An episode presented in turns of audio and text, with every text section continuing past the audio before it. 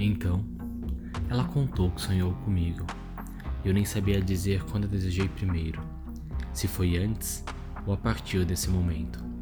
Tinha acabado de me mudar e convidei para conhecer minha casa. Seus cabelos refletiam a luz, sua boca vermelha era um convite. Ainda não sabíamos se aquilo era uma boa ideia. Ela estava nervosa com o momento, tímida, e estávamos ali, sentados na cama, conversando com duas taças de vinho nas mãos. Toquei em sua coxa e me aproximei. Senti sua respiração mais forte e ofegante. Me aproximei ainda mais.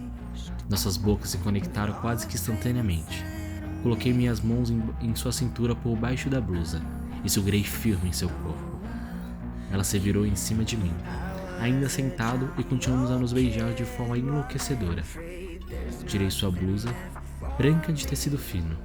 Abri sutiã e ela deu um sorriso enquanto brincava com ela, deslizando da sua boca para o pescoço, descendo até os seios, subindo até a orelha, e senti ela ficar toda arrepiada. Segurei em suas pernas e a virei na cama. Fiquei de pé.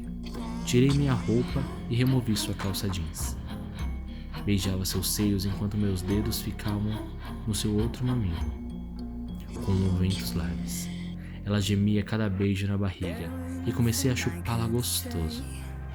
Minha língua brincava com seu clitóris e sentia pulsar. Ela estava encharcada quando subi e penetrei com tudo.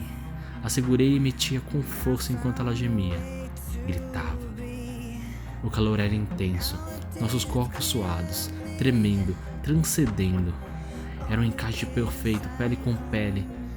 Era o tesão combinado com perfeição. Sem parar, explodimos em orgasmo, o ritmo diminuindo, olho no olho, e a pergunta que ficava era: por que não tinha feito isso antes?